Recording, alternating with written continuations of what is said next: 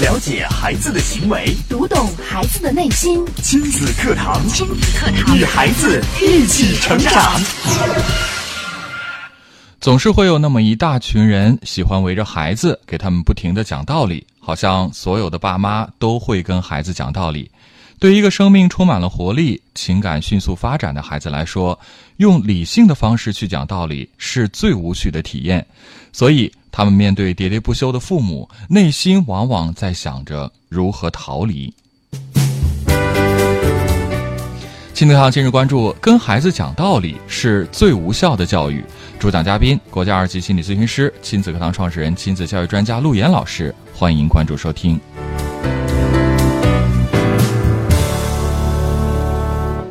我是主持人袁明阳，我是主持人潇潇，有请陆岩老师。陆岩老师，你好！你好，陆岩老师。潇潇好，明阳好，亲子课堂的各位亲友，九三一的各位听友，大家好。今天陆岩老师跟大家继续来分享家庭教育的话题。讲道理，恐怕应该是很多家庭或者说很多父母最常用、最惯用的一个手段了。嗯，但是今天陆岩老师却说它是无效的。嗯，这个你们喜欢被讲道理吗？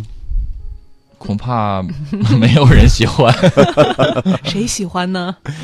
呃，有一个心理学研究的文章啊，说讲道理是最没有这个最没有情商，嗯，呃，也缺乏智商的一种表现。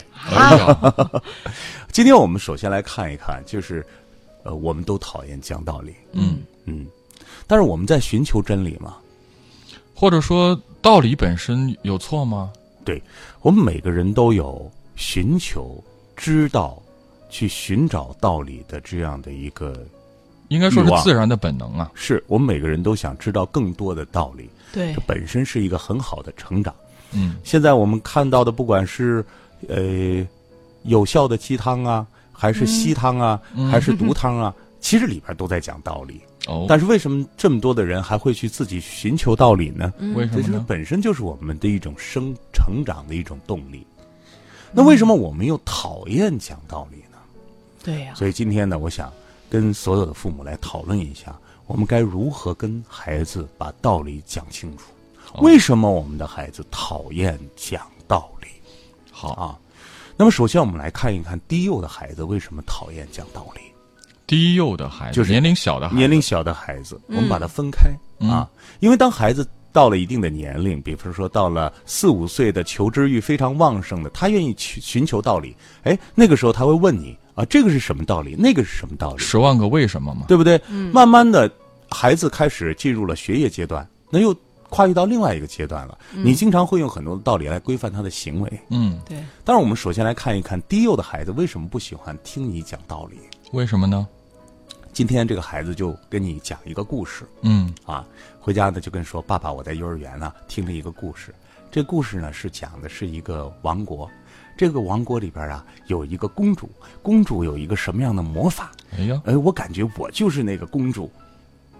嗯。嗯。哎，这个时候呢，爸爸就开始说了。哎，啊，说你怎么会是公主呢？嗯。我又不是国王，你就不是公主、啊，哦，这不是这个道理啊。嗯呃，讲这个呢可能有点牵强，但是想告诉大家的是，在孩子的世界是没有理性思维的，嗯嗯它完全是一种感性的思维来了解这个世界，而我们成人是一种已经固化的理性的思维。对，再举一个小例子，孩子在那儿画画，画了一个太阳，这个太阳是一个绿色的，哎呦，可以吗？不可以，太阳不是绿色的，我们明明看到太阳它是黄色的，或者说是红色的都可以，对。怎么可能是绿色的太阳呢？那么家长又要跟孩子讲道理，孩子，你画的这个太阳的颜色错了，是不对的，对。对不对？因为太阳是一个黄色的，嗯。这是一个道理，不是？嗯。嗯，是啊，但是对于孩子的想象来讲，他的世界是没有定型的，嗯是一个他认知的感性的世界。在童话的世界里边，太阳是可以是彩虹颜色的，哦，太阳还可以是三角形的。哦，我们是不是非得要把孩子完全的固化在一种完全和成人一样的理性思维的世界去呢？从各种方面来讲，无论是孩子的艺术认知、社会认知、心理发展，我们都是不想让孩子过早的去固化他的一些心智和他的想象。比方说，美国有一个家长把老师告上了法庭，嗯，是因为老师在黑板上画了一个圆，告诉孩子们说这个圆就是零。哦哟，哦，啊，那么孩子说：“我的，我觉得这个圆是一个太阳，我觉得这个圆是一个棒棒糖，我觉得这个圆是一个这个饼，我觉得这个圆是一个冰淇淋。”嗯，但是，当老师把孩子那么幼小的低幼孩子的思想固化的时候，其实对于整个社会，尤其是教育学教育学来讲，他是不认同的，因为孩子本身就是一个散发性。如果我们过早的把孩子的思维固化下来，我们就遏制了孩子的天性。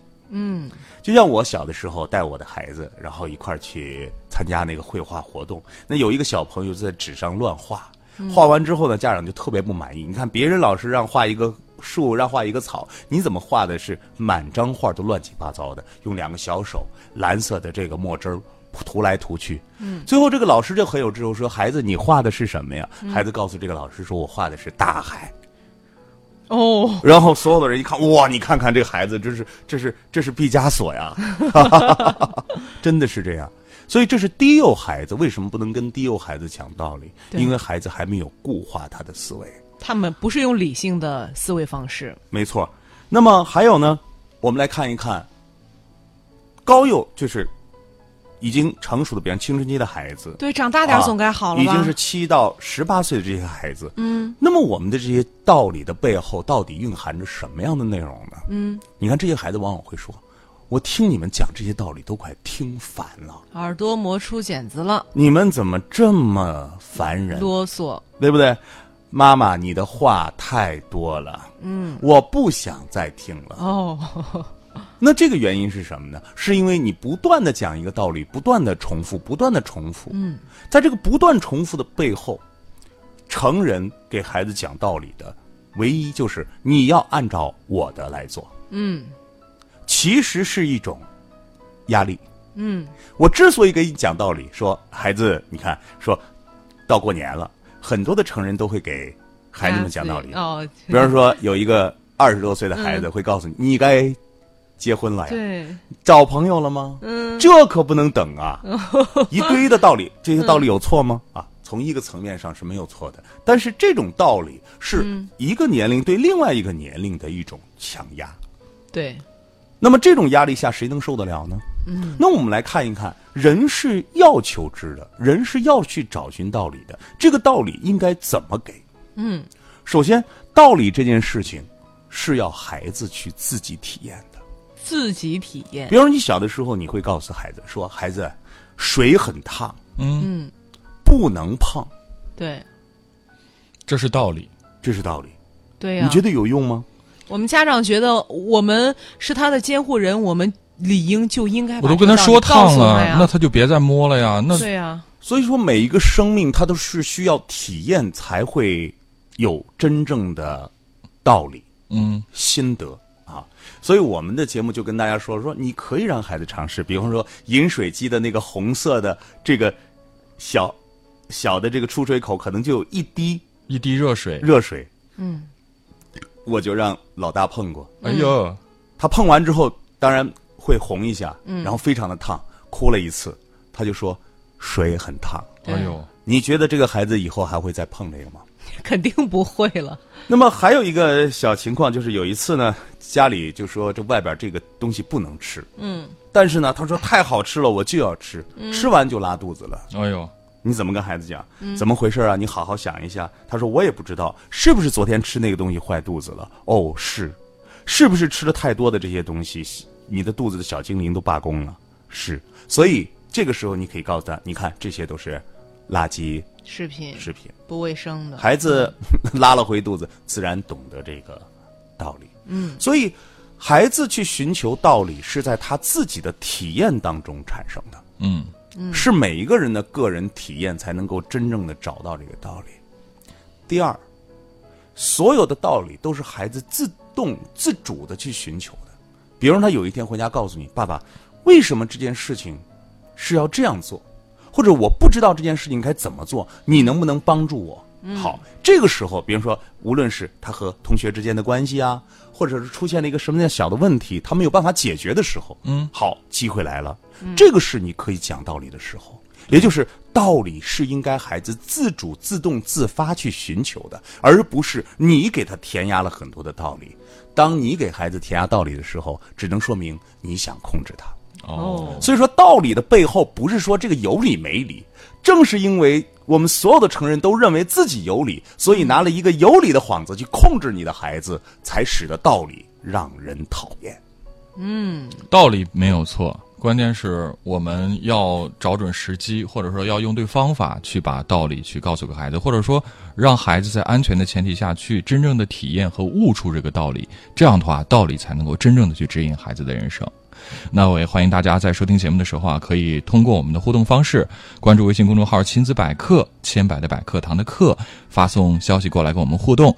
罗岩老师的行动派父母的计划也邀请更多的父母们跟我们共同来进步和学习。我们的行动派父母有好多的群，我前两天还看到有一个群里边的这个妈妈还说：“哎，为什么群里没有人互动呢？”其实我想，我们不要总是去想，哎，为什么别人没有行动啊？当你自己行动的时候，这份成长才会在你的身上自己去真正的体会出来，而不是罗岩老师把道理讲给你。所以呢，大家现在可以来加入啊，来共同的行动起来。关注微信公众号“亲子百科”，回复“行动派”，扫码加群，和我们一起来成长和进步。稍后接着回到节目当中。亲子课堂正在播出，稍后更精彩。开车需要学习，电脑需要学习，那教育孩子呢？任何事情都需要技术，而最需要技术的事情就是教育子女。孩子肯定比电脑、汽车更复杂、更精密，而重要的是它更珍贵。假如我们一生只能拥有一项本领的话，必定首选家庭教育。教育孩子，你是合格父母吗？亲子课堂，为人父母者的必修课程，让您轻松玩转孩子，成就孩子的一生。成就孩子的一生。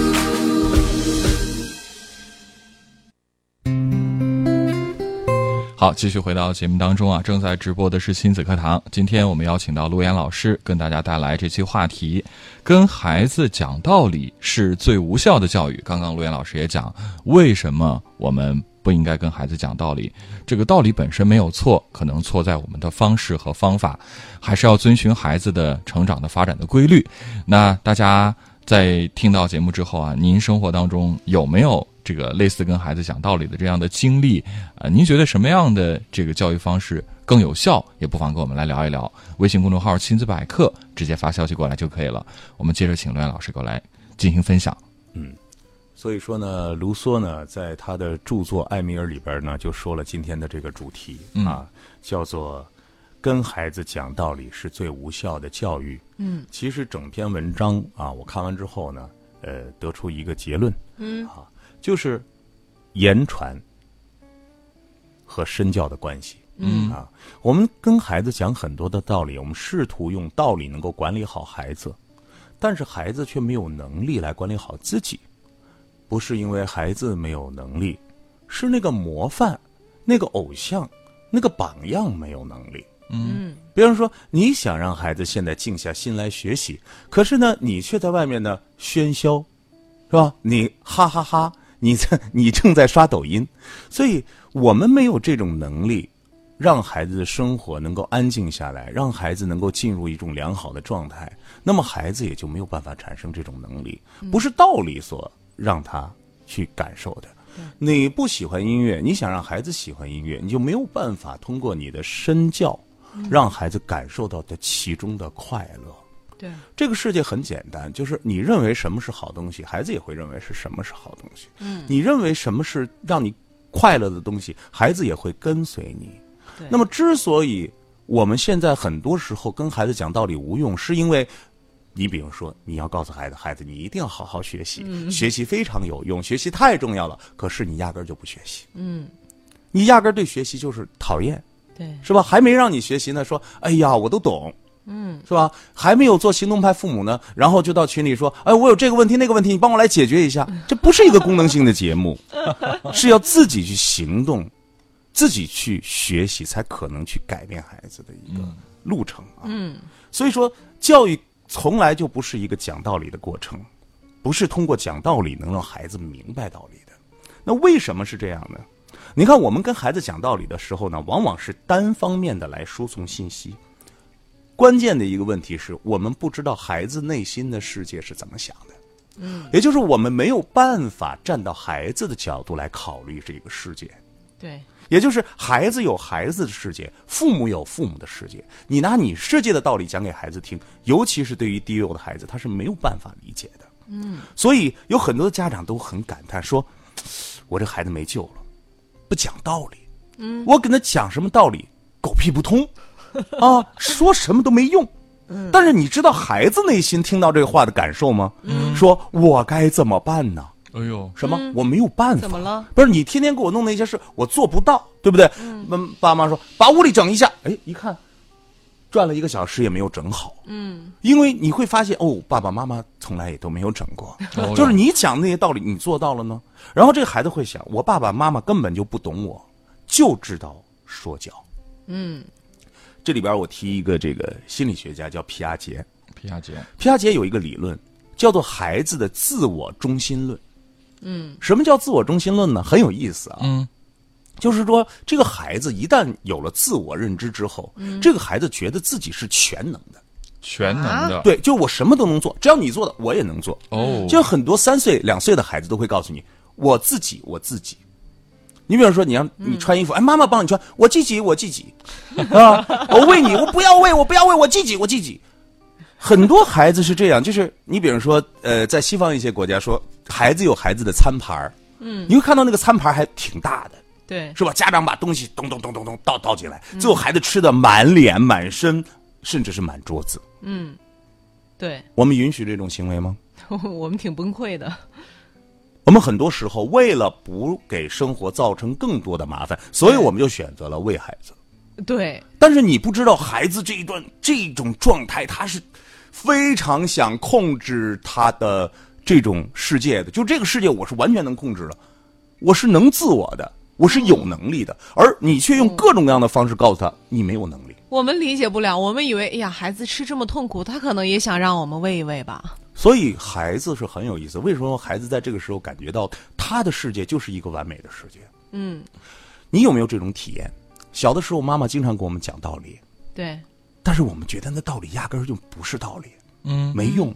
只有当我们在成长的过程当中受挫了、摔倒了，对，遇到了些事情，我们才回过头在想，哦。妈妈说的对呀，妈妈说的对呀，是不是？对，我就发现跟孩子说，你说这个要怎么样弄，你这样弄，呃，就会怎么怎么样，孩子就会说，那又怎样呢？对，就很危险的事情会也会是这样。对，他就说那又怎样？那又怎么着了？比方说一个一个电风扇在那放着，你说孩子不能碰，不能碰。对，你看这个孩子会怎么样？他还要试探型的想要摸一摸那个。那个枫叶，那个枫叶好可怕呀！他会觉得那又怎样？你不能碰，不能碰，那是火，他可能还要摸一下那个铁。嗯，哎呦，所以很多时候，对于低幼的孩子，我们应该用一些安全型的措施，让孩子去体验、去感受，而不是只给他说话讲道理。比方说，这个风扇，你可以拿一张纸，嗯，一个纸条就放在风扇里，对，然后打开，这个纸会碎掉的。对，当孩子看到这个镜头的时候，他才有。这样的体验，都知道哦，这是危险的，而不是说你不断的给他讲道理，热水啊、烫啊、包括电啊这些东西，你都可以让各种各样的方式让他去感受到。嗯，当然不是让你去摸电门啊，不是亲自实验。所以说，他对于孩子在生活当中的这种道理的教育也是分级的。嗯，一些能够致命的东西，一定要非常严厉的告诉他。但是不是生活当中事事处处都是道理，事事处处都是呵斥，事事处处都是严厉。孩子不分这个的时候，他就发现妈妈说的话有的是对的，有的是错的，我也分不清啊。嗯，所以你一定要注意你的语言。那我们再回到孩子的世界，很有意思。我刚才说的这个儿童的自我中心论啊，孩子只能从自己的世界出发去看世界。你再想怎么改变他，没有办法改变。他们的世界很简单。哦，一切都与自己有关。嗯，那些属于他的小玩具呀，还有包括哪片哪怕是一片树叶，他都觉得非常非常的重要。哦，很多家长说：“哎呦，你一个玩具为什么不能让潇潇玩一下呀？”嗯，那我就告诉家长了，我说你不知道，在这一刻，这个玩具对于他来说就是你所有的储蓄，就是相当于你把你的银行卡给别人了，你觉得你愿意吗？哦，这么严重是吧？你把你的二维码刷给别人，你说你随便刷吧，你愿意吗？哦但是对于孩子的自我中心来说，他看待这个世界就是哦，我全给你了，我什么都没了。没了。嗯，啊，所以不是说哇我就要分享，对吧？当然，如果潇潇也把他的这个银行卡给我，我们可以交换嘛，嗯，对不对？啊，我们可以交换，因为我看到了你也是一个玩具，我也是一个有玩具的时候，我是可以跟你交换的。嗯，那么孩子的这种心理的体验，可能很多的成人是没有办法去理解的，所以心理学家就在研究，在各个阶段孩子的心理是怎么想的。比方说，即使当他以一种别人不理解的方式自言自语的时候，他也认为他和整个社会、整个这个世界是一体的，嗯，是完美的，是迷人的。嗯，这句话怎么理解呢？嗯，就是孩子天然的认为我很好，哦，我有能力，世界上的事情我都能做到。嗯，他看到别人飞，他说我也能飞起来。嗯，你说你会飞什么？人是不会飞的。但是你知道，我跟很多的孩子在交流，我说你有什么梦想？包括我的女儿也会跟我说，我的梦想是飞。嗯，他说我无数次的做梦飞。嗯，我说你的梦想太棒了，嗯，因为这是所有人类的一个梦想。哦，你看，研究飞机，最早研究的飞机不是现在的这种呃这种发动机式的，然后机翼，然后通过空气的这种压力，然后提升的。过去人研究飞机，那个是翅膀是上下扇动的，扇动的，天使一样。是吧都是想飞的。那么在这个时期，我们既然不能给孩子讲道理，我们应该给孩子什么？嗯对呀、这个就是很关键的一个。我们就不说了吗？不管了吗？对，刚才我说了，我们要让孩子通过体验的方式是去体会，嗯，甚至有的时候一些小的一些惩罚是让他自己去面对的。一件小事，孩子摔倒了，谁的问题？嗯，当然是自己的问题。对，所以家长应该等待孩子去处理好这个问题对，而不是跟他讲道理说你摔倒了就要自己爬起来，然后一把就把孩子扶起来了，抱在怀里打打拍拍，哎呀，真讨厌啊！你看谁造的这个地呀，把我们家宝贝儿给弄摔倒了，哎呀，这个小区物业家就乱了，对吗？当你开始做这样做的时候，你已经把孩子的世界开始把所有的问题都推向外界。对，对，那么还有什么样的问题是需要我们父母要做到的呢？因为在这个时期的孩子，他很容易受挫的，因为他认为自己很有能力。比方说我自己，我自己，你会发现很多孩子啊，早上起来的时候要自己穿衣服，但是明显时间肯定今天上幼儿园就可能晚了，家长就急哄哄的把孩子一穿，孩子最后满脸是泪，为什么？嗯，因为孩子认为自己是可以做到的。对，这个时候我们该怎么办？嗯，这是非常关键的一个时刻。对呀、你让他自己穿，那就迟到了呀。这具体问题来了。所以就是孩子在认为自己有能力的情况下，但是他会受挫，嗯，怎么办？对，所以我经常告诉很多的父母，要陪伴孩子在小的时候对各种各样的事物要不断的练习。比方说，有的早教中心他会告诉你，孩子在这段时间发展的是大致运动、小致运动啊，这段时间发展的是他的什么什么。其实，在这个过程当中，他做的每一件事情都是在提高他的能力。如果家长没有这种能力看到，可能就忽略了这个机会。嗯，比方说，孩子喜欢摆弄一些小的一些玩具，甚至喜欢摸一些很小的东西，对其实都是在增长他的能力。等到有一天他开始扣扣子的时候，你就知道哦，原来他早已经练了很久很久了。哦但是如果说你觉得，哎呦，孩子不能碰这些东西，是吧？你不能碰这些东西，你总得给孩子一些玩的东西，对不对？但是玩的那些东西，哦，这个危险，那个危险，于是孩子没有时间去锻炼这个能力的时候，到事情来的，你发现连扣子都系不住。嗯，所以是这样所以，孩子认为自己有能力，我们的父母应该帮助孩子在日常的生活当中陪伴他，慢慢的去建立这样一种能力。对，并且当他做到的时候，一定要给予孩子努力，因为在我们的这样的一个心智当中，每个生命都希望被看见。嗯，就是你所有的付出，你的努力都要希望被看见。对，呃，曾经有一个这样的小例子，这个孩子在家里喜欢爬高上低，嗯啊，这个家长就很苦恼，说我的孩子啊，是不是得多动症了？哎呀，特别喜欢这个这个爬来爬去，并且这是一个凳子，这孩子爬上去，然后从这个凳子上跳下来，对又爬上去，又从这个凳子上跳下来，嗯，这个时候家长应该怎么做？嗯太危险了呀！我们不能让他这样，万一摔着怎么办呢？它是一种尝试，我们可以把这个凳子放低，哦，但是你一定要让他在他感兴趣的事情上不断的重复，嗯，那不是在胡乱的玩儿人家是在学本领的。哦。将来有一天他处理很多的事情，可能这就是他最好的经验。嗯，所以每一个生命都渴望被关注、对，被爱，而不是被控制、被纠正、被教唆。嗯，被制止，讲道理这件事情背后的潜意识，是你听我的，嗯，而生命的意识是，我要听我自己的，嗯。一个孩子，如果他听到他的父母是爱他的，是支持他的，他就能够听懂父母的道理。如果一个孩子听到的是我做这也是错，做那也是错，最后这个孩子就怎么样了？不想听了。就不做了，嗯，对不对？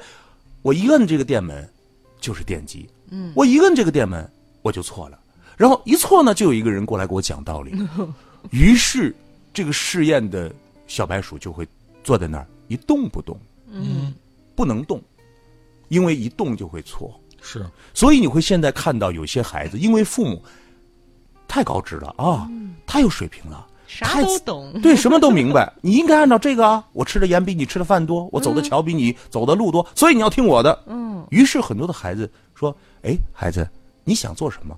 不知道，不知道。呃，你觉得你喜欢的是什么？无所谓。你觉得你想将来干什么？都没事啊。